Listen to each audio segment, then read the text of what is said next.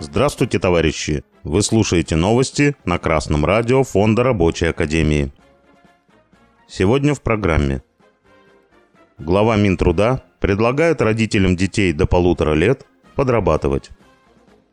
Новостное агентство ТАСС сообщает, что глава Минтруда Российской Федерации Антон Котяков предложил законодательно закрепить понятие «частичная занятость» для того, чтобы родители детей до полутора лет могли подрабатывать и при этом получать пособие по уходу за ребенком. Частичной занятости как определения нигде нет. Мы как раз хотим ее определить. Мы предлагаем рассмотреть законодательно закрепление вопроса частичной занятости, которое бы позволяло совмещать маме или гражданину, осуществляющему уход за инвалидом, например, дистанционную работу с осуществлением функции ухода, сказал Котяков в среду журналистам отвечая на вопрос ТАСС после встречи с членами Комитета Госдумы по труду, соцполитике и делам ветеранов. Как отметил глава Минтруда, это позволило бы родителям детей до полутора лет подрабатывать и при этом получать пособие по уходу за ребенком. Тем самым министр косвенно подтверждает, что существовать на пособие по уходу за ребенком до полутора лет не представляется никакой возможности. И родители вынуждены вести уход и при этом искать хоть какие-то заработки. Ведь если выйти на работу официально, то в пособии будет отказано. Вот и предлагается разрешить официально подрабатывать молодым родителям и при этом получать пособие. Напомним, что ежемесячное пособие по уходу за ребенком до полутора лет выплачивается в размере 40% среднего заработка застрахованного лица, но не ниже установленного законодательством минимального размера этого пособия. Минимальный размер с 1 февраля 2023 года составляет с учетом районного коэффициента 8591 рубль. Другими словами, если родитель не работал или работал, но получал зарплату 20 тысяч рублей и менее, то пособие на ребенка будет в районе 8,5 тысяч рублей. И на эти 8 тысяч в месяц должны жить родитель и ребенок в течение полутора лет. Так рассчитали буржуазные министры. Они еще посчитали, что в таких условиях прежде всего необходимо взять ипотеку, часть которой будет оплачена бюджетом через так называемый мат-капитал.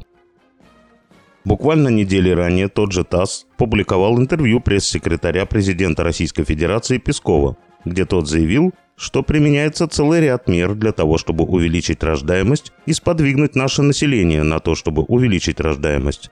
Но пока эти меры не дали желаемого результата, сказал представитель Кремля. Это одна из главных проблем, с которой нам сейчас приходится сталкиваться, это действительно так, констатировал Песков. И вот чиновники поразмыслили и решили, что рождаемость увеличится, если мать сразу после родов пойдет работать, и при этом ее не лишат пособия. Становится понятно, что отдавать вопрос финансового обеспечения матери новорожденного в руки буржуазных чиновников нельзя. В первые годы жизни ребенку требуется особенно много внимания родителей – ни о каких подработках без ущерба для здоровья здесь не может быть и речи. При таком положении вещей рабочим придется взять на себя решение данного вопроса. Наиболее очевидным и практически достижимым мы видим следующее решение. Добиться заключения прогрессивного коллективного договора, где среди прочих условий будет и финансовое обеспечение молодой семьи. Родителю, который уйдет декрет, в таком случае будет выплачиваться дополнительное пособие – Например, в виде среднего заработка ежемесячно из бюджета компании.